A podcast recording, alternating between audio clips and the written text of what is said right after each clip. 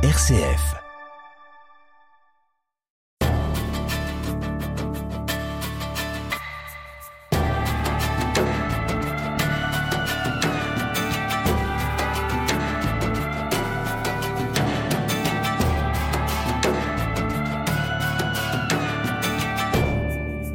Peut-on déjà parler de sens du sacré chez l'homme de Néandertal ou chez nos ancêtres Homo sapiens? Comment ont été élaborées les premières religions? Comment est-on passé du culte des ancêtres à la déesse mère, du polythéisme au monothéisme? Pourquoi ce lien si fort entre pouvoir religieux et pouvoir politique? Eh bien, c'est quelques-unes des questions, Frédéric Lenoir, que vous abordez dans votre nouveau livre, L'Odyssée du Sacré, que vous publiez aux éditions Albin Michel. Alors, Frédéric Lenoir, vous êtes philosophe, écrivain, historien des religions, bien connu entre autres pour vos portraits de grands maîtres spirituels comme Jésus, Bouddha, Socrate, ou de grands philosophes comme récemment Spinoza ou le psychanalyste Jung.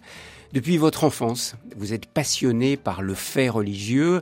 Alors avec cette odyssée du sacré, j'ai l'impression que vous partagez là la synthèse, la substantifique moelle de tant d'années de recherche et de questionnement. C'est un peu votre grande œuvre, entre guillemets, au sens des, des compagnons du devoir? Effectivement, je dirais qu'il y, y a, 35 ans de travail derrière.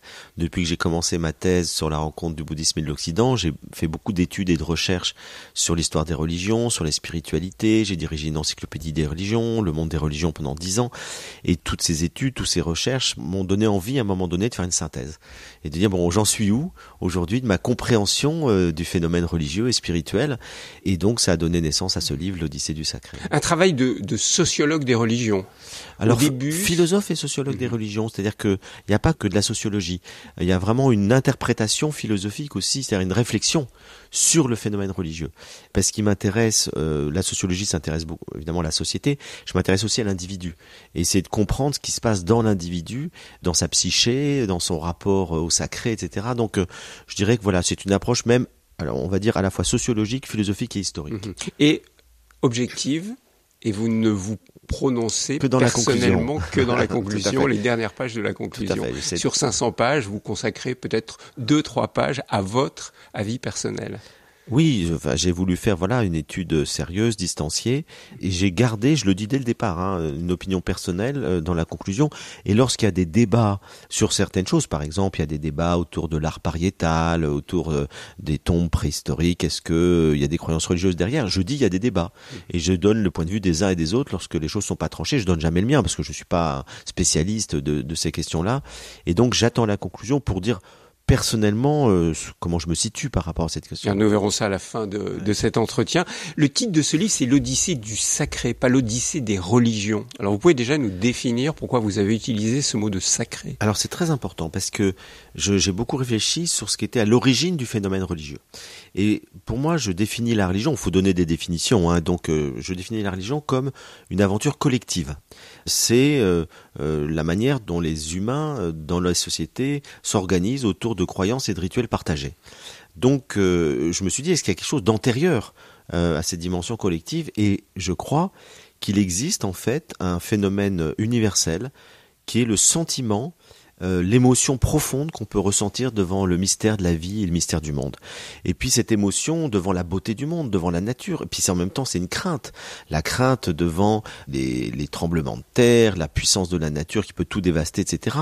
Et donc j'ai repris la définition que donne Rudolf Otto, euh, qui est un, un, théologien du 19e siècle, du sacré, euh, et il nous dit c'est à la fois un émerveillement et une crainte devant la puissance du monde. Et je rajoute à ça devant le mystère de la vie et de la mort. Et je cite Einstein qui nous dit je ressens l'émotion la plus profonde devant le mystère de la vie et du monde. Et donc finalement, le sacré, je crois que c'est un sentiment universel, c'est ce qu'il y a de plus universel, que chacun d'entre nous ressent face à la naissance d'un enfant, la mort d'un proche, la beauté de la voûte céleste, un coucher de soleil qui tombe sur la terre ou un tremblement de terre. On sent qu'il y a quelque chose qui nous dépasse. Et je suis intimement convaincu, c'est la thèse du livre, que c'est ce sentiment, c'est-à-dire c'est pas une croyance, c'est éprouvé, c'est cette émotion profonde du sacré qui a donné naissance à toutes les religions. Mais d'où vient-elle Où s'enracine-t-elle cette expression profonde? Je crois que c'est une émotion qui s'enracine dans la psyché humaine, c'est-à-dire face, euh, encore une fois, quand vous regardez euh, un coucher de soleil et que vous êtes bouleversé, que vous avez l'impression que vous êtes envahi par un amour, ben, d'où ça vient, on n'en sait rien, mais c'est une expérience vécue dans la psyché. Ça, mais mais un, un, athée artiste peut vous dire bien que c'est une émotion qu'il vit sans avoir de relation au religieux. Bien sûr, c'est pour ça que je dis que le sacré prend ensuite des expressions diverses et qu'on peut être matérialiste et ressentir le sacré, on peut être spiritualiste, croire qu'il y a quelque chose, un monde invisible, et ressentir le sacré. Et quelqu'un comme André Consponville nous dit il y a des spiritualités, on peut ressentir le sacré de manière athée et matérialiste. Et donc en fait, j'essaie de distinguer les niveaux. Je dis le sacré est à l'origine de tout.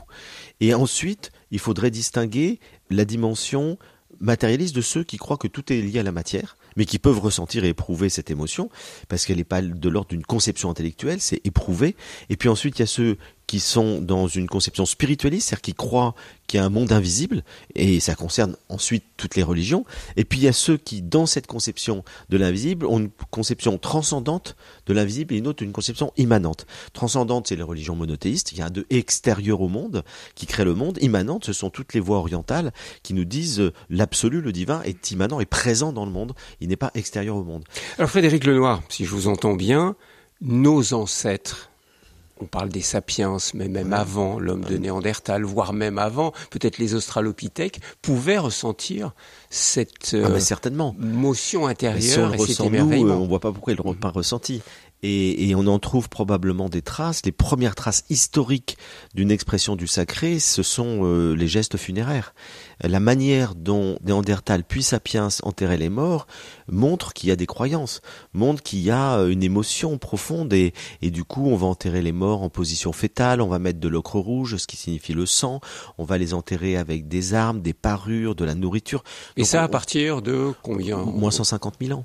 Et donc on se rend compte que là, on est devant quelque chose où la mort est ritualisée, ce que ne font absolument pas les animaux. Les autres animaux ne ritualisent pas la mort. Et donc là, on se dit, il y a quelque chose qui se joue euh, autour du sacré. Euh, on sacralise la mort. Et, on sacralise la naissance aussi. Et la naissance. On est, on est émerveillé. Donc c'est toujours pareil. C'est la, la, naissance et la mort. On s'interroge, au fond, on voit Sapiens et Néandertal avant lui s'interrogent sur l'énigme de l'existence. Et là, ces interrogations métaphysiques et ces émotions qu'ils ressentent vont donner naissance ensuite à toutes les traditions spirituelles et religieuses de l'humanité. Visage, Thierry Lyonnais. Frédéric Lenoir, les premiers signes, puisqu'on cherche des signes en fait quand on veut s'intéresser aux religions, ce sont les les peintures pariétales dans les grottes de Lascaux, Cosquer et autres, voire des symboles, des gravures à l'intérieur de, ces grottes. Comment les comprendre dans la relation du sacré que nos ancêtres sapiens avaient avec la nature? Alors l'art pariétal effectivement euh, apporte des indices archéologiques euh, très intéressants sur cette question-là, parce qu'on a longtemps cru que c'était de l'art pour l'art, parce que quand on voit la beauté des dessins de Lascaux, Chauvet, on se dit c'est magnifique, c'est des beaux artistes. C'est les théories de Leroy-Gourand et ça mais, tient, mais ça tient pas la route, mm. parce qu'on se dit mais pourquoi des artistes iraient peindre ce compliquer la vie, aller peindre dans des cavités extrêmement difficiles d'accès, dans le noir. Il ferait ça sur des parois à l'extérieur, comme ça existe. Hein. La rupestre, il y a des parois extérieures qui ont été peintes, euh, la plupart d'ailleurs ont été effacées, mais en tout cas, pourquoi les plus beaux chefs-d'œuvre ont été faits dans des cavités profondes? Et parmi toutes les théories, celle qui m'apparaît la plus pertinente, c'est celle qui est développée notamment par Jean Claude, hein, aujourd'hui. Qui était à ce micro il y a quelques années voilà. pour nous en parler. Euh, c'est la théorie euh, chamanique. C'est-à-dire au fond, il est très probable puisque ces représentations, ce sont essentiellement des animaux et des animaux qu'on chasse. Il y a très peu de représentations humaines et quand c'est une représentation humaine, c'est un chasseur. Donc au fond, on se dit, ce sont des scènes de chasse et ce sont des chamans qui allaient euh, se mettre dans ces cavités profondes, dans le noir, pour rentrer en transe et rentrer en contact avec les esprits invisibles des animaux. Donc là, on retrouve ce que l'on connaît aujourd'hui sous le nom d'animisme aussi. Tout à fait. Et l'animisme, c'est la croyance qu'à côté euh, du monde visible, il y a un monde invisible et qu'il y a des esprits, des humains, des animaux, des plantes et qu'on peut rentrer en communication avec ses esprits, notamment pour la chasse. et que l'homme est un élément dans cette Parmi nature. Les autres. Il n'est pas, à part. Pas à part du tout. Mhm. Il fait partie de la nature, il est à un niveau horizontal. Et donc, du coup, le chaman, avant la chasse, il va rentrer en transe, en état modifié de conscience, pour rentrer en contact avec les esprits euh, invisibles des animaux qu'il veut chasser, pour leur demander s'ils veulent bien accepter d'être chassés dans cet échange symbolique global dans lequel on sait qu'après, quand on mourra, on redonnera notre corps à la nature. Et donc, euh, c'est probablement, effectivement, pour euh, faire des, rituels chamaniques qu'on a fait ces peintures pariétales. Frédéric Lenoir, il y a un grand tournant qui a lieu c'est le passage du paléolithique au néolithique. Vous en parlez dans votre livre. On se souvient du livre de Harry euh, Sapiens qui insiste. Pourquoi, d'un point de vue religieux à ce moment-là, dites-vous que ce tournant-là, il est fondamental. Alors, on explique pour les non-initiés le passage du paléolithique, c'est-à-dire aux alentours de moins dix mille avant Jésus-Christ, au moment où l'homme va se sédentariser, arrêter d'être chasseur-cueilleur pour se sédentariser. Pourquoi ce moment-là, sur le plan du sacré et du religieux est-il aussi important? De manière générale, la thèse centrale du livre, c'est de dire que chaque fois qu'il y a eu des grands bouleversements de mode de vie des humains, on assiste en parallèle, en même temps, à des grands bouleversements religieux et spirituels. Et donc, euh, j'ai montré qu'il y a cinq moments, dont le moment présent, d'ailleurs le moment actuel, euh, où il y a des grands bouleversements de mode de vie qui entraînent des grands bouleversements religieux. Il y a une corrélation entre les deux. Et le premier, le, et sans doute le plus important, c'est ce moment euh, de la sédentarisation. Alors qu'est-ce qui se passe effectivement? C'est que l'être humain, bah, il va progressivement sortir de la nature avec la sédentarisation. Vous le disiez tout à l'heure, euh, il vivait en communion avec les animaux, il se mettait sur le même plan que les animaux, mais lorsqu'il va se sédentariser, il aura plus besoin de, de, de, chasser. Il va se donner sa suffisance alimentaire. Il va élever les animaux, donc les voilà, contrôler. Les contrôler, et il va euh, faire l'agriculture. Et donc finalement, il va entourer les villages de, de barrières pour se séparer du monde sauvage et il va du coup ne plus avoir besoin de rentrer en communication avec les esprits des animaux pour les chasser. Et on assiste à ce moment-là à une transformation de sa religion. Il n'est plus dans une religiosité de type euh, chamanique animiste. Il crée, il invente les dieux et les déesses. Alors d'abord les de déesses, la cité. Hein, si je comprends bien. Alors plutôt la grande déesse La au départ, déesse. et puis progressivement, on, on y reviendra euh, avec l'avènement du patriarcat, ça va être de plus en plus des dieux qui vont remplacer les déesses. Et donc il, il invente les dieux et les déesses de la cité à qui il rend un culte pour qu'ils protègent la cité. Et donc ça devient la déesse de la fertilité, la déesse de la fécondité pour les champs, pour les animaux, le dieu de la guerre, euh, quand on est en conflit avec d'autres tribus, etc. Et donc on assiste à une verticalisation de la religion. Avant tout est horizontal, et d'un coup c'est vertical. Au-dessus, il y a les dieux, en dessous, il y a la nature, le monde naturel, et au milieu, il y a l'être humain qui a une fonction particulière, c'est de maintenir l'ordre du monde par ses sacrifices, par ses rituels, par ses prières, euh, en communiquant avec les dieux. Alors ça c'est important ce que vous venez de dire là, la notion de sacrifice.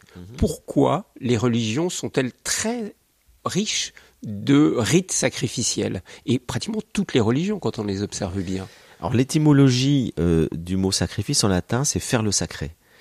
Euh, et c'est très intéressant parce qu'on pourrait dire que le chaman de la préhistoire, il fait pas le sacré, il l'éprouve, il ressent le sacré, il rentre en transe, c'est une expérience euh, psychique et physique.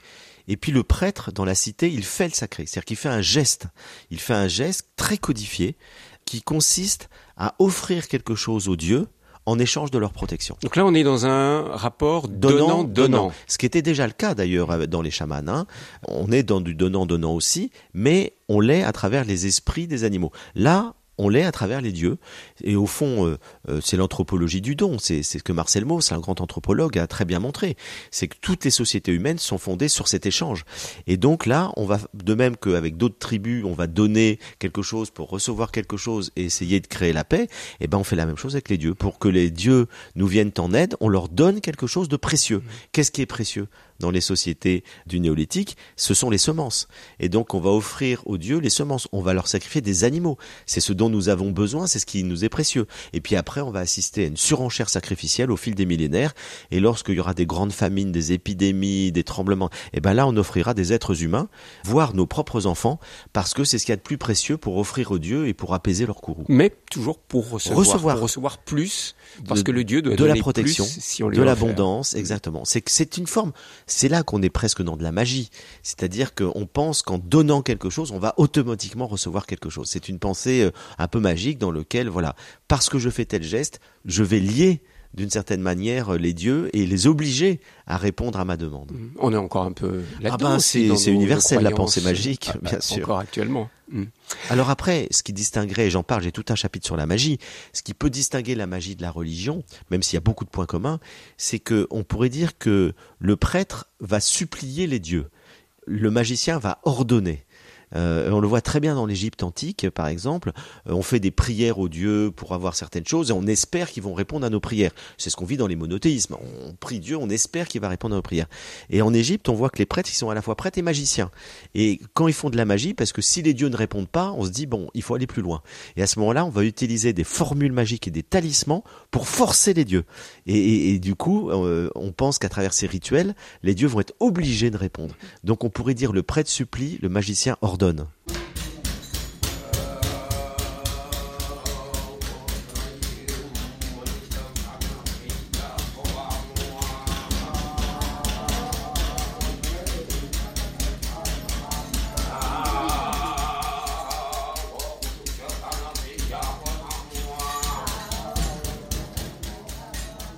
Frédéric Lenoir, une autre grande étape, ça va être la formation des civilisations, l'apparition des grandes villes, l'apparition des cités, de la hiérarchie qui va se mettre en place dans ces cités, et puis l'apparition des, des prêtres, des temples. Tout à fait. Donc on voit au fil des millénaires euh, que vont naître des cités, puis des royaumes, et puis des grandes civilisations.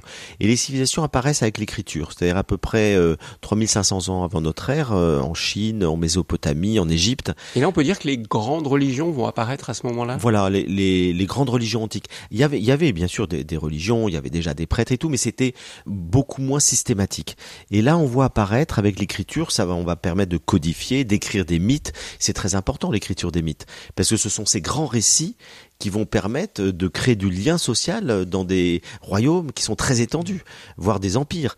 Et donc euh, l'écriture va jouer un rôle déterminant pour relier tout le monde à travers des mythes communs, et puis on va codifier, on va faire des codes moraux. Donc avec les grandes religions antiques apparaissent les mythes, enfin en tout cas l'écriture des mythes, parce qu'ils existaient de manière orale, vont apparaître les codes moraux de l'humanité, hein, le code d'Amourabi, les grands codes, la, Bible, le, le, le, décalogue, etc., qui vont codifier une morale collective, vont se développer et se ritualiser de plus en plus les sacrifices, et puis va apparaître la distinction entre le sacré et le profane.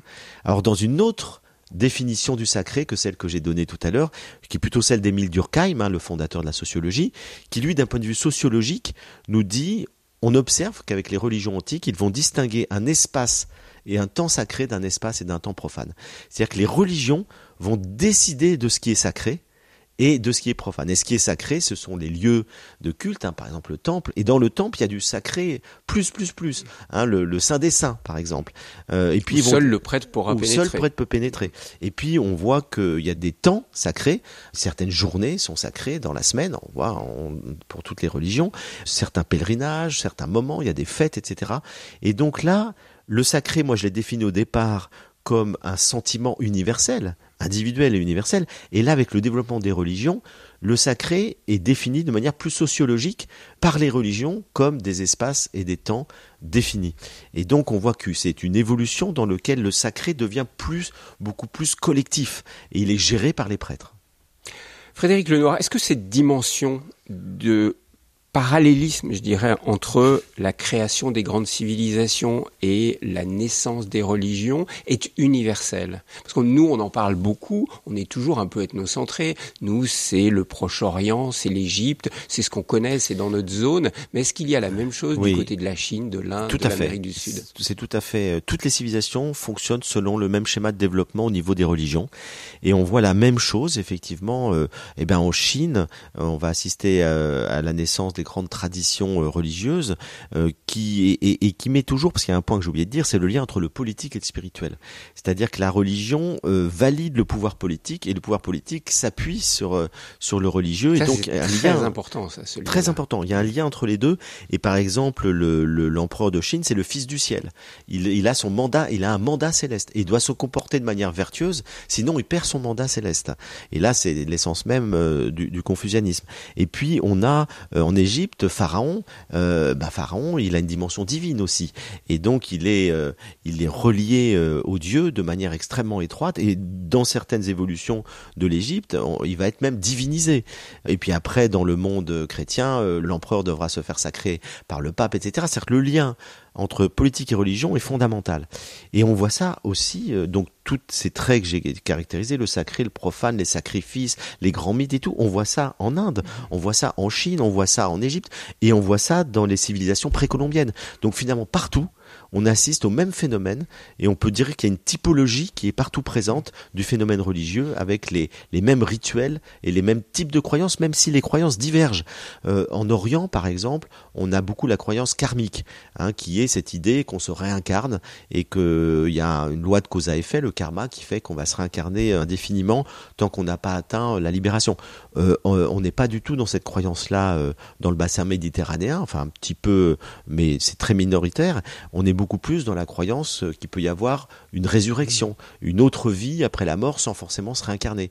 Donc il y a des divergences de croyances, mais sur euh, la description des religions et leur fonctionnement, on est tout à fait sur le même système y compris sur les fonctions de la religion. Parce que dans votre livre, l'Odyssée du Sacré, vous pointez précisément quelles sont les fonctions de la religion. Vous dites qu'il y en a une qui est d'abord de tenter d'expliquer l'inexplicable. Mhm le mystère des origines et de bah, là où on en revient au sacré. On le euh, retrouve partout. La deuxième fonction, c'est de créer du lien social. Et ça aussi, c'est très important.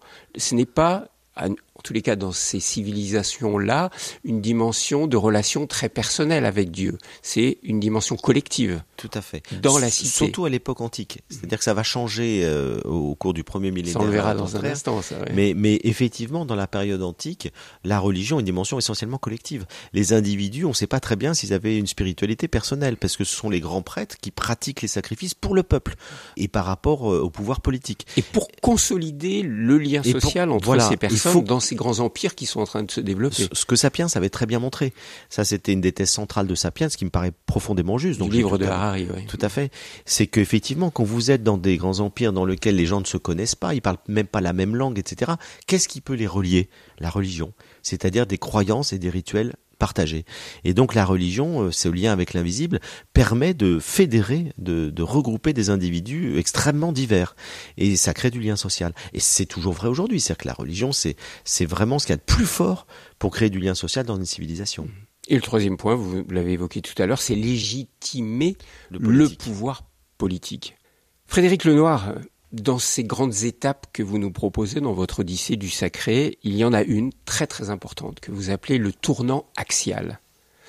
Alors j'aimerais que vous nous donniez euh, une explication. Je, vais lire un, passage de votre livre, page 125. Vous écrivez entre 800 et 200 avant notre ère, le monde connaît le plus grand bouleversement spirituel de son histoire à travers la naissance des religions universalistes et de la philosophie. C'est vrai que c'est un, impressionnant quand on étudie l'histoire des religions de voir qu'entre ces deux dates que vous donnez, 800 avant Jésus-Christ mmh. et 200 avant Jésus-Christ, sont nés le zoroastrisme en Perse, le prophétisme en Israël, qui va donner le, judaïsme et plus tard le, le christianisme, toutes les philosophies grecques, et puis du côté de l'Inde, les Upanishads, l'apparition de deux religions importantes de cette région, le bouddhisme et le, jainisme, et puis en Chine, Confucius, Lao Tzu. Qu'est-ce qui s'est passé à ce moment-là qui a entraîné, mais je dirais, le foisonnement de ces grandes religions dont certaines ont disparu, comme le zoroastrisme, ou, survivent à peine, et puis d'autres sont toujours très présentes, comme le bouddhisme ou le confucianisme. Alors effectivement, il y a une sorte de, synchronicité étonnante pour des gens qui se connaissaient pas et qui ont développé effectivement. Il y a des beaucoup de points communs dans tous ces, la naissance de ces courants, je dirais alors là spirituels. C'est-à-dire qu'on va vers quelque chose de plus intérieur. Et c'est le point commun principal, c'est qu'alors que les religions étaient euh, très codifiées, euh, très loin des gens, etc. D'un coup, on ressent un besoin d'une spiritualité personnelle. C'est-à-dire le besoin euh, pour l'individu de se transformer, de s'améliorer, de faire une expérience. On retrouve l'expérience personnelle du sacré qui avait été un peu trop éloignée de l'individu pour partir dans le collectif. Et du coup, on se réapproprie le sacré, on se réapproprie une spiritualité personnelle fondée sur la connaissance. La raison prend beaucoup de place. Hein. On voit très bien dans le bouddhisme, confucianisme, la philosophie grecque, etc. La raison et donc le raisonnement, la capacité de d'analyser, d'expliquer le monde devient très importante. L'amour est très important aussi, l'amour, la compassion, euh, la relation aux autres, euh, et puis ce désir d'éprouver à nouveau euh, quelque chose. Et se développe aussi la croyance en l'immortalité de l'âme. Mhm. C'est-à-dire euh, que nous allons pouvoir continuer de vivre, quelles que soient les formes, hein, on l'a déjà évoqué, euh, dans l'au-delà. Et cette période est, est appelée par Karl Jaspers euh, l'âge axial de l'humanité, parce qu'il y a comme un axe où il se passe une révolution spirituelle dans toutes les, les civilisations. Alors, comment l'expliquer? Oui, qu'est-ce qui s'est passé pour que l'homme prenne conscience de son individualité Voilà. par rapport au groupe, au clan? Alors, il y a deux explications très différentes. Une explication purement historique et sociologique. On va dire que se sont développés dans des sociétés qui commençaient à s'enrichir avec la naissance de l'écriture, avec le commerce qui se développe, etc. Une classe euh, aisée dans laquelle les gens avaient du loisir pour réfléchir. D'ailleurs, euh, Aristote dit les mathématiques sont nées en Égypte dans la caste sacerdotale qui avait des loisirs. C'est-à-dire qu'il faut avoir du temps. Quand vous avez, vous êtes le nez dans, dans l'agriculture euh, toute la journée, que vous produisez, etc. Si vous n'êtes que des producteurs ou que des guerriers, vous n'avez pas le temps pour réfléchir. Donc il y a des gens qui vont avoir du temps, des lettrés, hein, que ce soit en Chine, en Inde, etc pour euh, les philosophes euh, grecs pour réfléchir. Et en même temps on assiste à je dirais un développement par l'écriture du savoir. On commence à accumuler la connaissance. Donc il y a des gens qui réfléchissent avec des données du passé etc ça ça développe la réflexion personnelle. Puis il y a des gens qui se mettent à l'écart, parce qu'on prend l'exemple de l'Inde, par exemple, les prêtres avaient des rituels très précis avec des, des offrandes, et puis des hommes ont décidé de se retirer dans la forêt pour méditer pour méditer, pour méditer, et pour écrire réfléchir. les Upanishads. Voilà, tout à fait. Prendre ce temps de réflexion et on le fait souvent se retirant effectivement. euh, on, on le voit très bien. Le Bouddha en est un très bon exemple. hein. Il, il quitte le monde pour aller euh, dix ans dans la forêt et puis un jour il, il s'aperçoit que la 16 sert pas à grand chose et puis il s'assied pour méditer longuement. Et il atteint comme ça l'éveil. Il développe son message. Euh, donc on, on voit très bien que ce sont des gens un peu des intellectuels, hein, des, gens qui réfléchissaient qui sont à l'origine de toutes ces transformations, de ces révolutions spirituelles. Après, il peut y avoir une toute autre thèse qui serait celle de Teilhard de Chardin, qui nous parle de la noosphère. La noosphère, c'est la sphère des pensées. Et il nous dit, il y a un moment donné, les gens captent les mêmes choses, les mêmes pensées dans cette noosphère, et vous allez avoir à des points différents du globe des idées similaires. Et on le voit très bien dans la création artistique. Il y a des gens qui ont les mêmes projets, les mêmes idées, euh, les, les mêmes inspirations au même moment. Alors ça, c'est très mystérieux. Hein. Alors qu'est-ce que ce serait cette noosphère Ah bah c'est une, une sphère de la pensée. C'est-à-dire que les, les pensées, quand on dit les pensées sont dans l'air, vous savez, les idées sont dans l'air. Bah c'est, on peut pas l'expliquer d'un point de vue scientifique avec la raison logique, mais on peut imaginer qu'il pourrait exister euh, euh, une sorte de sphère de la pensée où on est connecté par nos pensées, nos intuitions, et que euh, à un moment donné, ben, il y a une évolution de la conscience globale de l'humanité qui fait qu'il y a des pensées nouvelles qui émergent et que certains individus les captent. Et Est-ce que c'est en lien avec ce que Jung a appelé l'inconscient collectif? Voilà, ce sera en lien avec collective et les archétypes. Et donc, euh, euh, on peut dire à ce moment-là bah, qu'il y a des gens qui ont eu à peu près les mêmes idées euh, dans des civilisations complètement différentes parce que la conscience de l'humanité avait progressé. Et elle est en, en évolution alors? Et elle continue en On constante est sur un évolution. chemin Ah bah, c'est d'évolution tout à test teilhardienne, hein. Mhm. c'est, ce chemin d'évolution de vers la le point conscience. oméga. Voilà, exactement. Et ça, pourquoi pas? C'est improuvable, mais pourquoi pas? Donc voilà, on peut avoir une explication matérialiste ou spiritualiste, mais en tout cas, les deux hypothèses sont intéressantes. Et la conséquence, c'est que du coup, ça va bouleverser les religions. C'est que les religions antiques vont être complètement bouleversées par ces grands courants spirituels. Et là, on peut parler vraiment de spiritualité. On est sur une transformation de l'individu et qui, ça va les travailler en profondeur, voire les, les perturber. Par exemple, le bouddhisme, c'est un très bon exemple, parce que d'un coup, la, la société hindoue, brahmanique, était extrêmement portée vers le sacrifice, euh, euh, le- était bouleversée. Et le Bouddha nous dit, euh, on- tout le monde peut atteindre l'éveil, pas uniquement les brahmanes. Tout le monde peut atteindre l'éveil. Et la société de caste, elle, elle- elle aurait pu exploser. Bon, on sait pas ce qui s'est vraiment passé, parce que le bouddhisme a plutôt été chassé de l'Inde, mais il s'est répandu dans tout le reste de l'Asie. Et puis c'est pareil. Mais ça a réformé quand même de l'intérieur profondément, profondément, l'hindouisme. Bien sûr. Et, et, et puis les Upanishads ont apporté une dimension de quête spirituelle personnelle qui n'existait pas.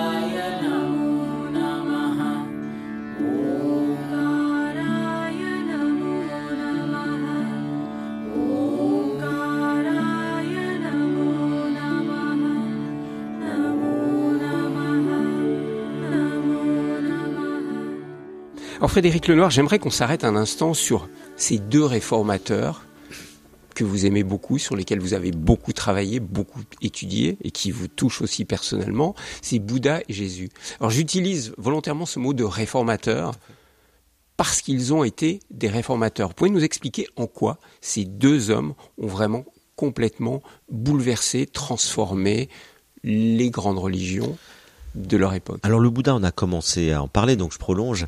Euh, donc le Bouddha, effectivement, il s'inscrit dans le cadre euh, des traditions hindoues de son temps, mais les bouleversements principaux, c'est l'égalité de tous les êtres humains, c'est-à-dire la possibilité pour tout être humain, homme ou femme, hors caste, euh, caste supérieure, peu importe la caste, ça, ils refusent le système des castes complètement, d'atteindre l'éveil. C'est-à-dire chacun peut euh, mener une vie spirituelle euh, très profonde et puis euh, il prône une voie du juste milieu c'est-à-dire il nous dit qu'il faut éviter les extrêmes il a connu l'extrême de la richesse lorsqu'il était prince il a connu l'extrême de la pauvreté lorsqu'il était ascète et il dit ça ne sont pas les bons chemins le ce qu'il faut c'est la voie du juste milieu donc euh, il faut de la vertu mais pas de l'ascèse il faut éviter les extrêmes et là on va retrouver je fais une petite parenthèse euh, la philosophie grecque nous dit la même chose. Dans l'éthique à Nicomaque, Aristote nous dit la vertu, c'est un juste milieu entre deux extrêmes. Les extrêmes, c'est les vices.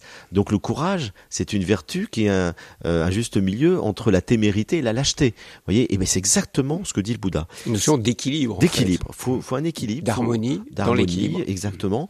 Faut éviter les extrêmes et euh, on retrouve euh, la notion que le salut se fait par la transformation intérieure, pas par des gestes extérieurs, pas par des rituels extérieurs. Et là, on peut, on peut pas s'empêcher de penser à Jésus, euh, qui va nous dire exactement la même chose.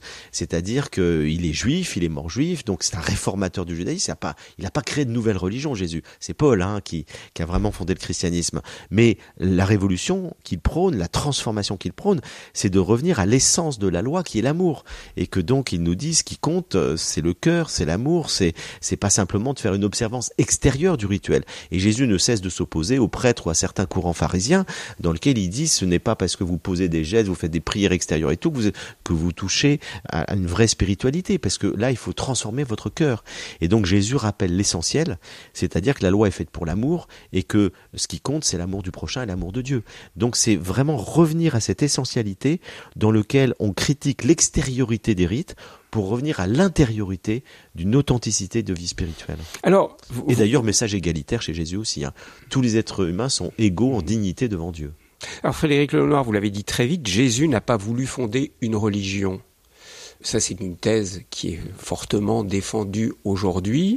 Euh, certains vont nous entendre, vont être choqués. Pour eux, c'est Jésus, le fondateur du christianisme, de, de leur religion. Qu'est-ce qui vous fait dire que Jésus n'a pas fondé de religion? Ben, en fait, euh, Et qu'il était juif et qu'il est resté juif jusqu'au bout. parce qu'il n'a jamais dit dans les évangiles qu'il fallait quitter euh, les, rituels juifs, etc. Il les relativise en disant que l'amour est supérieur à la loi et que donc si il faut soigner quelqu'un le jour du Shabbat, il faut transgresser la, la loi. Euh, et donc il, il a une liberté, je dirais, vis-à-vis de la loi, mais à aucun moment il dit qu'il faut la supprimer. D'ailleurs, il dit je ne suis pas venu abolir, mais accomplir, c'est-à-dire redonner le sens profond de la loi. Donc euh, il a pratiqué euh, sa religion jusqu'au bout, et à aucun moment il a dit on va quitter euh, la religion, y compris les, les, la cache-route, euh, la circoncision, etc. On voit le débat au début du christianisme, Voilà. après la mort de Jésus, justement, Sur ces entre ceux qui veulent rester vraiment juifs, pleinement juifs, et puis d'autres qui veulent se tourner vers les gentils, comme on dit. Et alors d'autres, c'est, c'est Paul, qui est le principal, parce que Paul, qui est ce pharisien juif, qui persécutait les chrétiens, qui est bouleversé sur la route de Damas, qui et il entend Jésus lui dire pourquoi me persécutes-tu, et du coup se convertit. Et lui, il va beaucoup plus loin, parce qu'il dit au fond, pourquoi est-ce qu'on imposerait aux païens la circoncision, la loi, alors que Jésus les a par son message fondamentalement dépassés? Même si lui, il est resté pratiquant, pourquoi on l'imposerait aux autres? Et donc, c'est le grand débat du Concile de Jérusalem, hein, qui a lieu à peu près 20 ans après la mort de Jésus, où là, Paul va convaincre les autres apôtres qu'il faut faire rentrer les gentils, les païens, dans le christianisme qui est fondé sur la foi, et le rituel, ce sera le baptême. Et la création du christianisme est à ce moment-là. Et la création, on peut dire, d'une religion séparés du judaïsme, c'est à ce moment-là. Alors qu'avant, c'était des judéo-chrétiens. C'est-à-dire tout jusqu'à saint Paul, pendant ces 20 ans euh, de entre la mort de Jésus et, et la- l'arrivée de saint Paul, en fait, ce sont que des juifs. C'était une secte Une juive. secte juive parmi d'autres, exactement, qui suivait un, un prophète nommé Jésus. Et d'un coup, Paul va dire non. À partir du moment où on va euh, arrêter la circoncision, la cache-route, et que ce qui compte c'est la foi en Jésus et le baptême chrétien, et ben à partir du moment-là, il y a une nouvelle religion qui apparaît. Alors Frédéric Lenoir, on pourrait faire une émission entière autour de, de ce thème très important. Je reviens sur une autre expression qu'on entend très souvent. Le bouddhisme n'est pas une religion. C'est pas vrai. Le bouddhisme, c'est Oui, une philosophie. Non, non, c'est pas vrai. C'est-à-dire que le bouddhisme, c'est une philosophie, c'est un art de vivre, c'est une spiritualité et c'est une religion. C'est une religion avec ses rituels, avec ses codes, ses collectifs. J'ai défini depuis le départ la religion comme un partage de croyances et de rituels partagés. Le bouddhisme, on partage des croyances et des rituels. Alors, ceux qui disent que c'est pas une religion, c'est qu'ils disent c'est c'est très empirique, c'est pragmatique, c'est vrai. C'est vrai que le, le Bouddha propose des techniques de méditation, un travail sur soi, etc. Mais en même temps, il y a des croyances. La croyance dans le karma, dans la transmigration des âmes, dans le nirvana, ce sont des croyances, c'est pas des, des choses objectivement scientifiques. Donc il y a des croyances qui sont des croyances qu'on peut expérimenter. C'est-à-dire, Certains disent oui, mais on peut ressentir, on peut très bien, pourquoi pas. Mais en tout cas, euh, il y a des croyances et il y a des rituels. C'est-à-dire qu'il y a- il y, a beaucoup de rituels euh, de, de méditation collective. euh, on fait des offrandes et aujourd'hui, si vous allez dans un pays euh, bouddhiste, vous allez voir qu'on vénère les Bouddhas comme des dieux quasiment. Donc là, c'est un peu une dérive hein, par rapport à, à- au bouddhisme originel qui où le Bouddha s'est pas présenté du tout comme un dieu, mais aujourd'hui, on voit qu'il y a un culte qui est rendu au Bouddha et, et aux différents bodhisattvas qui sont les, les grands saints du bouddhisme euh, du grand véhicule. Et donc, on voit que finalement, on retrouve dans le bouddhisme les traits euh, communs qu'on voit dans toutes les religions. Vous avez cette expression quand vous parlez du bouddhisme, du christianisme, mais on peut aussi en, en parler pour l'islam. Vous dites ce sont des religions du salut. Qu'est-ce que ça veut dire, des religions du salut? C'est-à-dire qu'elles ont à la fois une dimension universaliste, elles se présentent comme universelles, c'est-à-dire tous les êtres humains peuvent être euh, touchés par leur message, et donc elles sont prosélytes. Ce qui n'est pas le cas du Non, judaïsme, qui n'est par pas prosélyte du tout. On est juif parce qu'on On a une mère juive. juif. Tout à fait. Ou de l'hindouisme, c'est une culture. Donc là, Normalement, on ne peut pas devenir hindou. Il faut naître non, hindou. comme on est juif. Euh, on peut, on peut se convertir au judaïsme. C'est très compliqué, c'est très rare. Bon. Donc là, effectivement, ce sont des, religions de conversion. On se convertit à l'islam, au bouddhisme, au christianisme. C'est une conversion personnelle. C'est l'individu qui, fait ce choix. Ou alors, et c'est plus surtout le cas de l'islam, parce qu'on est musulman, on, on- est censé rester musulman. Mais sinon, ce sont des religions qui appellent l'individu à un chemin personnel. Et puis, euh, c'est des religions euh, universelles, prosélytes. Euh, elles sont appelées à conquérir des nouveaux fidèles. Alors, le bouddhisme l'a plutôt fait de manière paci- pacifique. Euh, le christianisme et l'islam ont plus utilisé les armes pour ça. Et puis, c'est des, c'est des religions du salut, c'est-à-dire qu'ils disent qu'il y a un salut possible après la mort. C'est-à-dire que selon la manière dont on va vivre, et si on vit de manière vertueuse, si on respecte le- les règles de la religion, on aura une meilleure renaissance ou, un salut dans, dans l'éternité, le paradis. Hein, alors que si on commet le mal sur terre, eh bien, on sera puni dans l'au-delà. Mais ce salut est accordé par l'intermédiaire du maître spirituel de cette religion ou par le travail personnel que vont mener les croyants dans une transformation personnelle. Ah, mais c'est toujours le travail personnel. C'est-à-dire, ce qui compte, c'est le cœur. C'est, c'est, c'est vraiment la manière dont chaque euh, fidèle va euh, faire des choix de vie, vertueux ou vicieux, respectueux des autres ou pas respectueux des autres. C'est tout ça qui engage, je dirais, son salut éternel dans toutes ces religions. Et alors, dans le bouddhisme, ça va être une loi immanente du karma. C'est-à-dire, vous commettez un acte négatif, vous le payerez. Vous récolterez tout ce que vous avez fait. Mais c'est automatique. Et dans le cadre euh, du christianisme et de l'islam, c'est Dieu qui juge. Et donc, euh, Dieu euh, jugera les reins et les cœurs, hein, il est dit, en fonction de nos actions. Mais au fond, ça revient à peu près au même. C'est-à-dire qu'il y aura effectivement une rétribution qui sera faite, qui sera une justice, soit immanente, soit transcendante, euh, par rapport à la vie qu'on a menée. Il y a une particularité visiblement dans le christianisme, c'est que l'on dit que le salut est apporté par Jésus-Christ, Oui, alors ça, c'est par le sacrifice de Bien Jésus-Christ. sûr. On le trouve pas dans l'islam, on Non. le trouve pas dans le bouddhisme. Ça. Non, c'est la particularité du christianisme, c'est le, le- le rôle central du Christ, qui, a, qui est présenté dans la théologie chrétienne comme le rédempteur universel. C'est par son sacrifice, c'est parce qu'il est mort, qu'il est Dieu incarné, qu'il est mort pour donner sa vie pour l'humanité, que tous les hommes peuvent accéder au salut. C'est-à-dire qu'il a Mais par lui. Mais par lui. Mais alors après, la théologie va bien se rendre compte que, ben, quid des non-chrétiens, des non-baptisés, c'est intenable de, de, de dire qu'ils seront damnés, mais on l'a cru au Moyen Âge. On l'a hein. dit longtemps, On l'a hors dit de longtemps. l'Église, point de salut. Et c'est depuis le Concile Vatican II qu'on dit attention, euh, les non-baptisés sont quand même sauvés par le Christ, même s'ils connaissent pas le Christ. Visage RCF. Frédéric Lenoir, nous, nous poursuivons ce, ce parcours de votre livre, l'Odyssée du sacré, ce grand parcours de la dimension à la fois sacrée, spirituelle et des religions euh, à travers le, parcours de, de l'humanité. Il y a un autre grand tournant, c'est celui que nous vivons encore, que vous appelez le tournant de la modernité. J'aimerais qu'on passe un moment là-dessus. Ça a commencé avec la Renaissance, ça se poursuit aujourd'hui. On a eu des grandes figures qui sont venues euh, prendre une distance par rapport aux religions, voire être même très critiques par rapport aux religions. Pouvez nous donner quelques clés essentielles Oui. pour comprendre ce tournant de la modernité? Bah, je crois qu'il faut comprendre les vecteurs principaux de la modernité, et j'en vois trois. C'est le développement de l'esprit critique, de la raison critique, c'est l'individualisation et c'est la globalisation. À partir de la, de la Renaissance, on voit se développer ces trois grands mouvements, et ça va donner naissance à ce qu'on appelle euh, déjà l'autonomie du sujet. C'est-à-dire que l'individu va chercher à s'émanciper du groupe. Et c'est quelque chose de tout à fait nouveau. Le, le groupe a toujours été important. Même les philosophes grecs considèrent que le politique est aussi important que l'éthique. C'est-à-dire que le bonheur individuel doit s'inscrire dans un bien commun, dans un bonheur collectif. Ça, on avait commencé à le voir dans les religions précédentes dont nous avons parlé. Dans l'ajaxial surtout. Ouais, dans l'ajaxial. Mais là, Mais là, c'est vraiment l'individu a des droits et le collectif doit respecter, être au service d'une certaine manière des droits de l'individu. Et donc on voit apparaître ce que euh, Marcel Gaucher appelle une révolution copernicienne de la conscience religieuse. Ce ne sont plus les traditions religieuses qui vont normer les individus, ce sont les individus qui vont aller chercher dans les religions ce qui leur convient et ce qui leur convient pas. Et qui vont se dire, bah moi je crois à ça ou je crois pas à ça. c'est ce que fait très bien Spinoza, par exemple. Ah ben, bien sûr, tous les grands premiers. Alors Spinoza, c'était tout, c'est pas tout à fait ça. Parce que Spinoza, lui, il, il sort de la religion. C'est-à-dire, il dit je ne suis plus religieux. Il est exclu d'ailleurs du judaïsme à cause de son esprit critique. Il ne veut jamais se convertir au christianisme, alors qu'il a beaucoup d'acquaintance avec euh, le Christ et les évangiles. Mais il garde des valeurs qu'il trouve dans ces religions, dans ces Bien deux sûr. religions. Il trouve des valeurs, notamment la justice et la charité, mais sauf qu'il veut les fonder sur la raison, non plus sur la foi. Il nous dit la justice et la charité sont pratiquées dans le christianisme par l'obéissance à la religion, et ce qu'il veut découvrir, c'est comment la raison peut nous permettre de les vivre sans être euh, inféodé entre guillemets une religion. Et il prône pour la première fois une séparation du religieux et du politique. Il nous dit pour qu'on sorte de la violence des guerres de religion, de la tyrannie politique, etc. Il faut créer des démocraties, donc chaque personne peut voter pour élire ses gouvernants, et surtout créer une séparation du politique et du religieux avec un état de droit qui garantisse la liberté de conscience et d'expression des citoyens. Il définit au XVIIe siècle tout le politique moderne dans lequel on est aujourd'hui.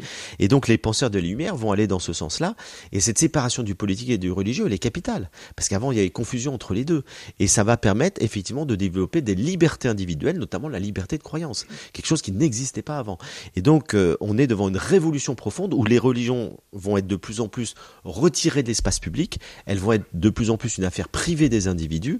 C'est la- une forme de laïcité euh, qui se développe un peu partout, avec des formes très différentes. hein. La laïcité française est beaucoup plus dure que dans d'autres pays anglo-saxons où il y a toujours, la religion est toujours présente dans l'espace public, elle est présente dans le droit, mais de fait, ça revient au même. C'est-à-dire qu'il y a une séparation du politique et du religieux, et donc ce, ce à quoi on assiste, c'est de plus en plus une sécularisation de la société. Donc vous nous avez dit les trois vecteurs de cette modernité, c'est l'esprit critique, on le voit bien, Spinoza, Descartes, Montaigne, La science, euh, etc. la science, l'individualisation, et puis il y a la globalisation. Alors qu'est-ce que vous mettez derrière ça? Ben, la globalisation commence euh, à la Renaissance parce que l'Occident se projette à l'échelle du monde. Et ça va être la conquête du monde. Donc on Euh, découvre les On autres. là. découvre les autres, euh, toutes les autres civilisations, et, et on, on les domine. C'est-à-dire que la, la globalisation commence par la domination de l'Occident, c'est la colonisation du monde. Les grandes puissances européennes vont conquérir le monde. Les pays asiatiques, africains vont tous être conquis et colonisés. Et donc c'est c'est l'Occident qui se projette à l'échelle du monde. Et puis ensuite, la globalisation va connaître d'autres formes, toujours sous l'impact de l'Occident, par la technologie. Aujourd'hui, euh, on est totalement relié par le numérique. Et le numérique fait que euh, bah, ce qui se passe quelque part dans le monde instantanément, on le sait à l'autre bout du monde. On est tous connectés par le numérique. Et donc cette globalisation, elle crée effectivement une conscience complètement différente que nous avons de nous-mêmes. C'est pas du tout la même chose quand au Moyen Âge euh, ou, une époque du monde antique, euh, l'Empire romain, disons, euh, prenons cet exemple, quand l'Empire romain s'effondre, ça n'a aucun impact sur la Chine ou sur l'Inde. Alors qu'aujourd'hui, si vous avez une crise politique quelque part, ça a un impact partout. Nous sommes tous reliés. Tous reliés. Et tous reliés aussi, pas évidemment, par les phénomènes écologiques, c'est-à-dire les écosystèmes. Autre étape, Frédéric Lenoir, que vous, vous abordez dans votre livre, l'Odyssée du sacré, c'est le désenchantement du monde. Vous dites que nous sommes, depuis on peut dire partir quoi du 19e siècle on est vraiment rentré dans ce désenchantement ah non ça commence bien avant. Bien avant déjà. Euh, ah j'utilise l'expression elle vient de Max Weber. Max Weber ce grand sociologue hein, début du 20e siècle il dit que progressivement avec le processus de rationalisation qui commence pour lui essentiellement au néolithique c'est qu'on va commencer à rationaliser les choses, à organiser, à développer la raison logique au détriment de la raison intuitive. Et donc cette raison analytique, instrumentale, fait que progressivement on va se couper de la nature. Le judaïsme, c'est à nouveau un processus de rationalisation qui s'accélère. On rationalise le ciel, il y a plein de dieux, ben on dit il y en a un seul. Le monothéisme, c'est un processus de rationalisation. Et puis la loi. Et donc progressivement, le fait qu'on sépare de plus en plus l'homme de la nature. Le cartésianisme, c'est une accélération du processus de rationalisation. Mais on a quand même l'impression euh, comme le dit Marcel Gaucher, que ce désenchantement du monde, il est assez récent et on l'a eu avec euh, tous les maîtres du soupçon, avec Nietzsche, avec Freud. Mais c'est l'étape ultime d'un processus beaucoup plus ancien. Et c'est l'étape ultime, et effectivement...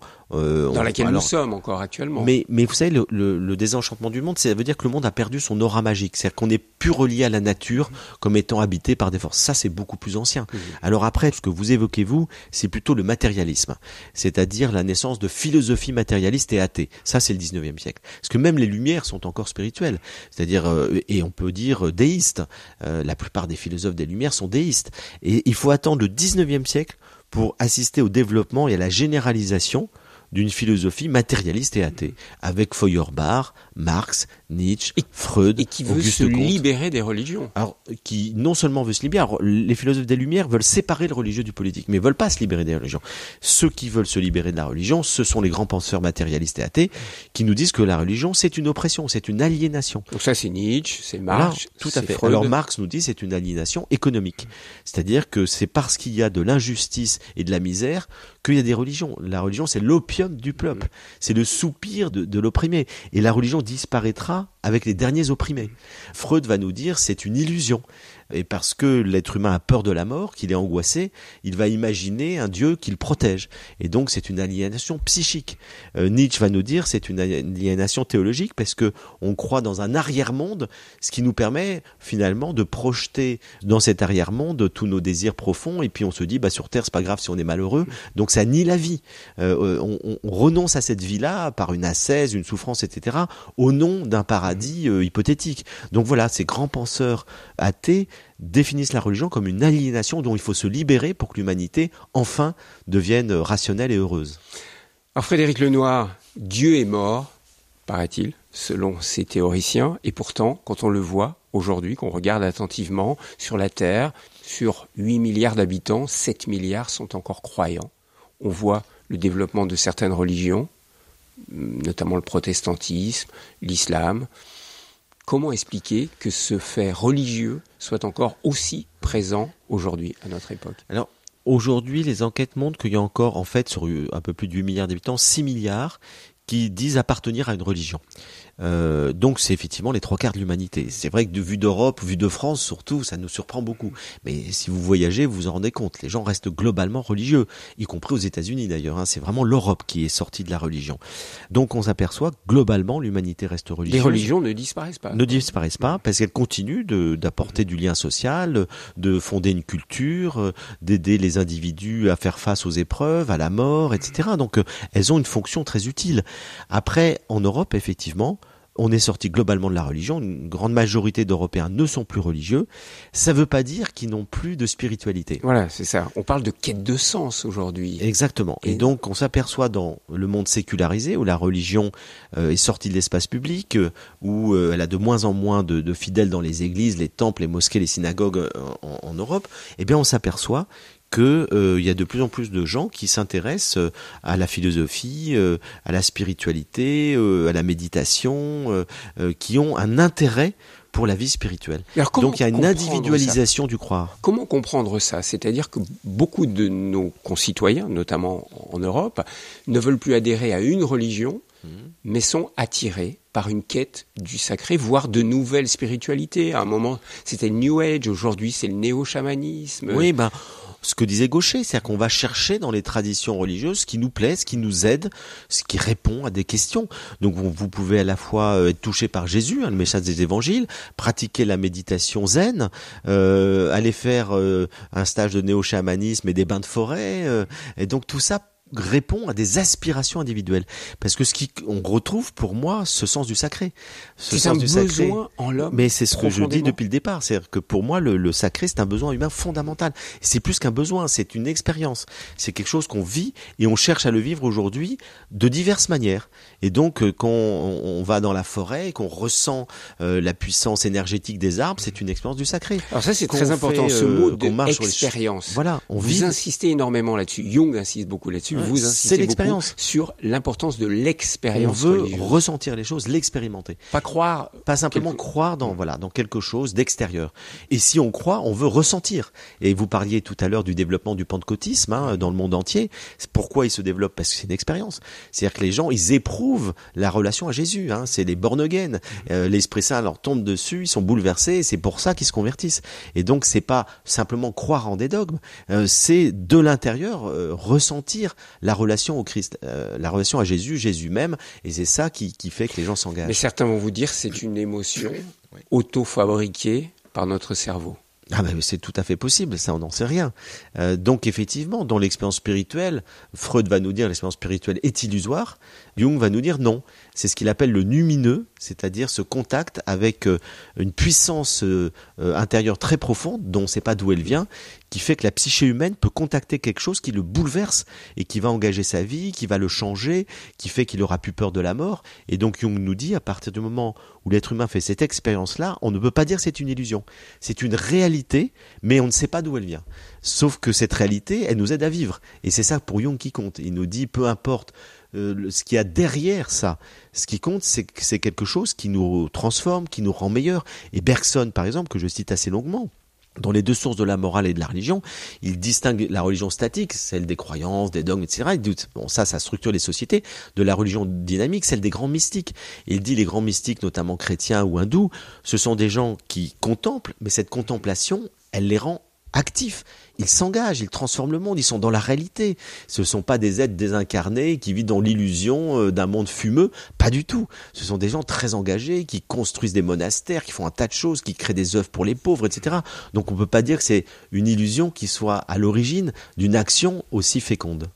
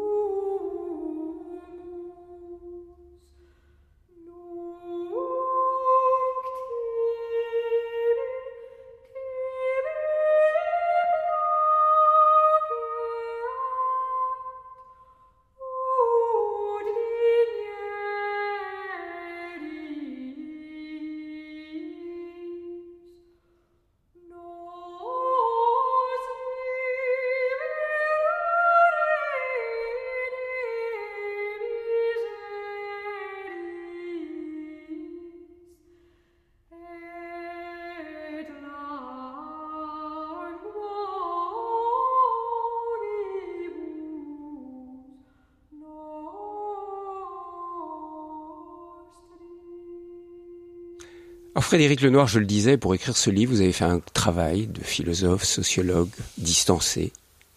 Mais aujourd'hui, après ces 35 ans d'études de toutes les religions, de toutes les civilisations, Vous croyez en quoi, vous, Frédéric Lenoir? Ben, on en a déjà parlé plusieurs fois ensemble depuis le, le temps qu'on qu'on se connaît, que vous m'invitez et, et je vous en remercie régulièrement dans votre émission. Moi, au fond, j'ai expérimenté un certain nombre de choses. Et donc, je suis né dans un, un monde catholique, mais que j'ai pris mes distances avec, parce que ça ne me parlait pas. Puis en lisant les évangiles, j'étais bouleversé. Donc là, j'ai expérimenté, hein, vraiment, comme on vient de le dire, la puissance d'amour du Christ. Donc je suis chrétien, parce que je suis relié au Christ. Euh, après, euh, j'ai un intérêt profond pour la philosophie grecque. Et donc, il y a toute, euh, je dirais, la pensée de certains philosophes de l'Antiquité, euh, euh, celle de Platon notamment, celle de Spinoza, euh, me touche profondément. Euh, je pratique la méditation, euh, je l'ai appris en Inde il y a 35 ans, donc il y a un petit impact de, de, de l'Orient. Donc, c'est vrai que je prends certaines pratiques dans diverses traditions spirituelles à partir de cet ancrage chrétien qui est le plus important. Le monde va évoluer, le monde dans nos, nos sociétés occidentales en tous les cas, va évoluer vers une, une, une quête du sacré, vous le pensez, où on va... euh, Je crois qu'il y a les deux. Je crois qu'il y a, en fait, on voit trois phénomènes aujourd'hui. On, on voit un phénomène de réactivation de la religion, un peu en opposition par rapport à la globalisation trop rapide du monde. C'est-à-dire, plus le monde se globalise rapidement selon le modèle occidental dominant, plus ça crée des phénomènes réactionnels. On voit très bien avec l'islamisme, hein, l'hindouisme. Ce sont des, des religions qui se durcissent. Avec un repli identitaire. Un repli identitaire. Donc on assiste à un repli identitaire du fait du, mélange très rapide des cultures qui inquiète, qui fait peur. Et du coup, on se replie sur ces repères traditionnels. Et ces repères traditionnels, c'est les religions qui les véhiculent. Donc on assiste, et je pense que ça va continuer, à un repli identitaire. Par ailleurs, on assiste à un matérialisme dominant. C'est-à-dire qu'il y a quand même, dans notamment le monde occidental, de plus en plus de gens qui ne croient plus en rien. Et donc ça, ça reste extrêmement présent. Et puis vous assistez à une minorité, notamment dans le monde occidental, mais pas que, de gens qui sont en quête de sens et qui euh, cherchent un sens à leur vie, donc cherchent une spiritualité, une intériorité. Et moi, je crois que ça, ça va se développer de plus en plus. C'est-à-dire qu'on va avoir, je pense, un tableau euh, final, enfin, pas final, mais disons que dans, dans les siècles à venir, je pense que les religions vont persister pour des gens qui ont besoin de partager des, des, des croyances et des valeurs communes, et puis qu'il va y avoir beaucoup de gens qui seront dans une quête spirituelle plus individuelle, Ce que euh, vous appelez du hors-piste. du hors-piste, oui, qui ont besoin de donner du sens à leur vie sans forcément être euh, intégrés dans un système religieux global. Mais ils vont être très seuls, ceux-là. Mais pas forcément parce que euh, vous avez des, des regroupements affinitaires. C'est-à-dire qu'on peut, euh, vous avez des gens qui se retrouvent dans des stages, dans des voyages initiatiques, euh, qui cheminent à Compostelle, qui partagent leurs expériences spirituelles. Donc il peut y avoir plein de partages affinitaires sans qu'ils soient, entre guillemets, insérés dans une grande tradition ancienne. L'exemple que l'on voit par l'actualité euh, de l'instrumentalisation des religions euh, par des extrémistes fait peur. Beaucoup de personnes aujourd'hui vont vous dire les religions sont dangereuses. Il faut arrêter ces religions. Alors, on voit dans les religions deux choses. Euh, Ce qui est le plus visible, c'est la violence, effectivement, et qu'on assiste à des attentats terroristes, euh, comme on en a tout le temps en ce moment, mais ça se passe aussi avec la violence que les religions exercent sur leurs propres adeptes. Regardez, par exemple, en Iran, euh, où c'est vraiment les mollahs qui, qui dominent la société, les gens n'en peuvent plus euh, de ces mollahs, alors qu'ils sont eux-mêmes religieux, hein, les, les- les Iraniens sont très spirituels. Et donc, au fond, on assiste à cette violence religieuse, mais il faut pas jeter le bébé avec l'eau du bain. C'est-à-dire que pour beaucoup de gens, la religion, ça les soutient dans le quotidien. Ce sont des rituels et des pratiques qui aident à vivre. Et on le voit pour les, ces 6 milliards d'individus, ce ne sont pas 6 milliards de fanatiques. Il y a beaucoup de gens, la grande majorité, sont des gens pour qui la religion, je reviens du Maroc, là, bah, pour la plupart des Marocains, la religion, ils sont tolérants, ils sont ouverts, et, et ils accueillent l'étranger, ils n'ont pas de fanatisme. Bon, il y a une minorité de fanatiques, mais ça reste euh, un soutien dans la quotidienne. Donc moi, je dirais pas que les religions sont euh, par essence dangereuses. Elles peuvent créer effectivement de la violence. Elles peuvent être instrumentalisées par le politique. Mais dans leur essence, elles peuvent aussi apporter un soutien profond aux individus et être des repères euh, collectifs. Mais en même temps, ce qui leur manque et ce qu'il leur faut, c'est de la spiritualité. C'est-à-dire que le danger, c'est d'être que dans l'extériorité, que dans le communautarisme, que dans le signe extérieur. Et s'il n'y a pas une spiritualité profonde, une prière profonde, un lien profond avec le divin à l'intérieur de ces religions, c'est là qu'elles deviennent dangereuses. C'est assez valable pour toutes, Pour les, toutes les religions et pour chacun Ouais. d'entre nous. Merci beaucoup Frédéric Lenoir. Je renvoie vraiment à ce travail monumental que vous avez réalisé, l'Odyssée du sacré, la grande histoire des croyances et des spiritualités des origines à nos jours, un livre que vous publiez chez Albin Michel et vraiment tout croyant, quelle que soit sa tradition, devrait se plonger dans ce livre. Merci Frédéric Lenoir. Merci beaucoup Thierry.